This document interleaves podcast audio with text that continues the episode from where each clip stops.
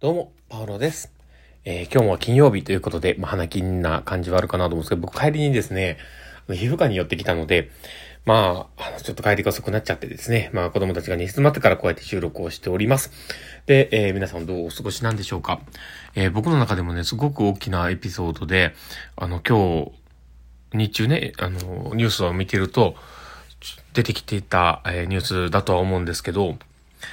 あの、安倍元総理がですね、えー最大寺の駅前でですね、発砲を受けたということで、えー亡くなられたという報道があったんですけど、実はあの、うちの事業所も、えーその辺のルートをね、結構動いていて、まあ、その辺の近辺のところの訪問も行っているので、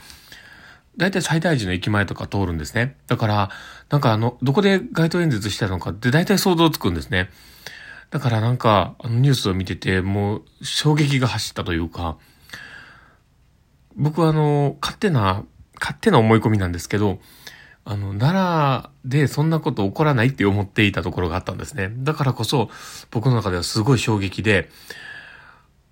なんて言うんでしょう、こう、いたてまれないような、あの、ちょっと自分自身も恐怖を覚えるような、なんだかそういう、ちょっと、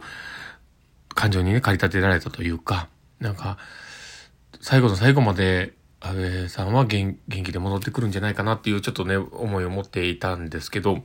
残念ながら、あの、亡くなられ、になられたということで、ご冥福をお祈りしようかというところになります。で、まあ今日はですね、まあその話とはまた別の話を、まあ、しようかなとは思っているので、まあ最後までお付き合いいただけると嬉しいです。はい。ということで、えー始めていこうかなと思っております。えーパワーのマインドブックマーク。えーこの番組は看護を楽しくをコンセプトに、精神科看護の視点でですね、日々生活の中から聞いているあなたが生き生き生きるエッセンスになる情報をお届けしています。はい。ということで、えー今日も収録を始めております。皆さんどうお過ごしでしょうかえー今日はですね、実はあの、その、あの、安倍さんのニュースとともに YouTube のあたりでですね、流れてて、僕はちょっとこのニュースを見て面白いなと思ったことをちょっと取り上げてみようと思っております。えー最後までお付き合いいただけると嬉しいです。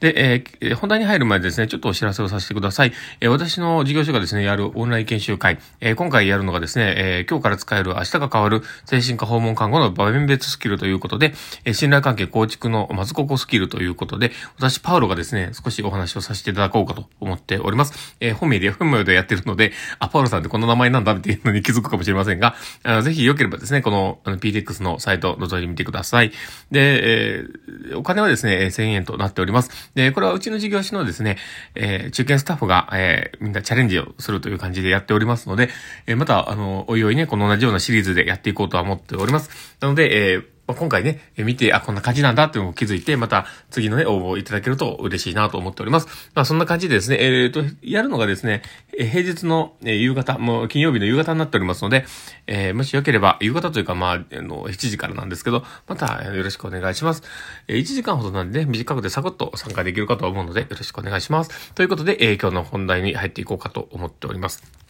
で、今日ですね、え実はその YouTube の、安倍さんのね、ニュースとかを見ながら、それの、こう、関連動画じゃないですけど、こう、ニュースのね、動画の中で流れてきたのが、あの、面白いなと思ったのが、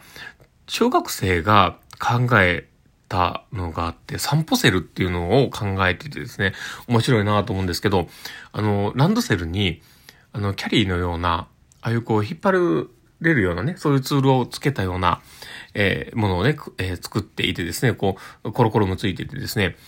あ、あの、僕はすごい、これすごいなと思ったんですよ。で、すごい作品だなと思うんですけど、そのニュースがですね、そこに結構批判が殺到してる、ものがあってですね。で、えーまあ、それの新たな、あの、反撃というか、まあそんな感じのニュースだったんですね。だからちょっと面白いなと思ったんですけど、どうやら、その散歩セルっていうのを、小学生がこう、作って、まあそれをね、えーまあ、すごいっていうところもあったんですけど、まあ、大人からしたら、まあ、いろんな思いがあるわけですよ。で、例えば、そんな、あの、荷物をね、えーそうやって引っ張るようにしたら、あの、体のバランスが崩れちゃうとか、まあ、いろんなことをこう言っていてですね、まあ、まあ、そういうことってあるだろうなって、こうね、あの、思うんですよ。で、これって、あの、本当に大人と一緒だなと思うんですね。こう子供たちがやっているけど、もう視点は全く大人のね、あのビジネス的な視点とように似てるなと思うんですけど、そのものを見て、あ、これってめっちゃいいビジネスチャンスとかって思う人ってどんだけいたんだろうと思うんですよね。これね、ほんまに思うんですけど、子供たちが、こう気づいた問題定義っていうものに、全然着目してないですね。なんか情けないなと思うんですけど。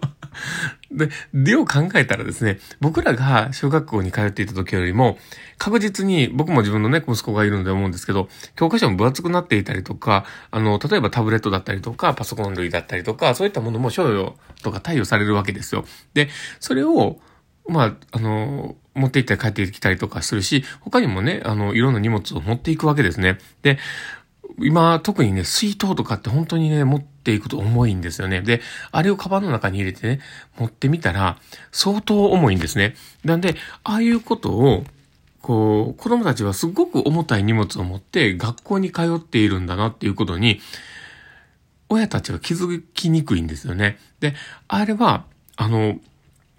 親も通ってきた、その小学生のイメージみたいなものが強いんですよ。だから、その当時の自分たちがへっちゃらだったからへっちゃらだっていう、そういうよくわからん、あの、言ってみたらね、パワハラ上司が、あの、自分の経験してきたんだから、こいつらも大丈夫だっていうぐらい、なんかそういうような、あの、自分が苦労してた経験ぐらい苦労しろよって言ってるようなものなんですよね。で、それを思ったら、なんて情けない大人が多いんだろうと思って るんですね。で、そのランドセルに、ああやって、コマをつけたりとか引っ張るその自分たちの負荷を減らしていくような、そういうものを考えるっていう力って、ものすごいクリエイティブなんですよね。で、そういう力がある人たちが次の時代を作っていくはずなのに、その出てきた面を積もう積もうとするのが、なんだか本当に情けないなって思うんですね。で、それをうまく受け止めて、あ、でもこういう改善点を、例えば作った方が、作ったら、例えば体にいいなとか、もっともっといろいろ考えれる方向に、あの、アシストしてあげれるはずでもあるしね。で、そういう視点で物事を見てあげれてない、その大人が、えー、まあ、誹謗中傷というかね、こういろんな批判的な意見を書いてるっていうのが情けないなって。で、要はだからそこを見たときに、自分たちのビジネスチャンスだというふうに捉えたりとか、あ、これからこういうふうにやっていく方がいいんだろうな、もっと発展させたらどうだろうな、大人の力を結集させたらどうなるんだろうなとか、そういうものを考えてねえなっていうのが情けない。なんで、まあ、そういうふうなね、あの、子供たちから学ぶものっていうのはいっぱいあるわけだし、まあ、そこにね、エネルギーを避けるかどうか、まあ、そこは本当にね、あの、これから自分たちが、えー、次の時代をね、育てていく上でも大事な視点じゃないかなとは思うので、だからまあちょっとでもね、参考にしてもらえたらいいのかなと思っています。で、ましてやね、その、まあ、看護でもそうですよね。なんか、あの、今までの、えー、まあ、やってきたような理論とか、そういったものもすごく大事だし、えー、まあ、いろんな、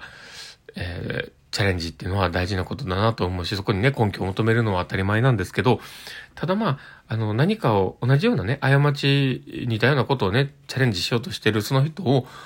まあ、止めるというよりも、そこにね、あの、一緒に歩いてあげて、伴走者でいてあげるっていうことも、すごく大事じゃないのかなって思ったりしてて、で、結局ね、自分たちが経験しないと失敗って気づかないし、あの、そこからの派生したものって、えー、まあ、わからないんですよね。で、同じような失敗をしても、同じような結論に至るかどうかなんて、その人それぞれの、あの、考え方にもよるから、絶対同じとは限らないわけだし、それを、あの、一つの正解がそこにあったっていうだけの話だと思うので、まあ、そういったものをね、こう考えながら、まあ、最終的にね、本当に、あの、これはダメだよっていうのはあるかもしれないけど、だけどまあ、それ以外のものであればね、いろんな方法があってもいいし、いろんな考え方があってもいいはずっていうのもあるし、で、あとは、まあそこをね、あの、寛容に、寛容に見ながら、あの、一緒に歩んでいけるような、えー、企業が今求められてるんじゃないのかなっていうとこ思ったりはします。まあそんな感じでですね、まあ今日の放送は、えー、これで終わろうかなと思っております。まあぜひね、このランドセル、えー、ランドセルじゃなかった、あの、サンボセルの、えー、YouTube のね、チャンネルを一緒に貼っておきますので、もしよければ見てみてください。なかなか面白いなと思っております。ということで、えー、今日の放送はこれで終わろうかなと思っております。えー、この放送を聞いて面白かったな、楽しかったな、なるほどなって思う方がいたら、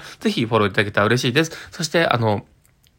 あの、ラジオトークでね、聞いてる方は、あの、リアクションを残せるようになってると思います。あの、フェイスマークとかハートマークとかネギとか、本当にいつもありがたいなと思っております。なんならいっぱいいっぱい押してください。明日からの活力になりますので、どうぞよろしくお願いします。そして、あの、お便りの方もいただけると嬉しいです。あと、あの、ツイッターの方もやっておりますので、もしよければフォローしてください。まあ、大したこと全然つぶやかないんですけど、まあ、もしよければ、あの、フォローいただけたらたまに猫の画像がかかります。まあ、そんな感じでですね、今日の放送は終わろうかなと思っております。この放送を聞いたあなたがですね、明日も素敵な一日になりますようにっていうところで、ではまた。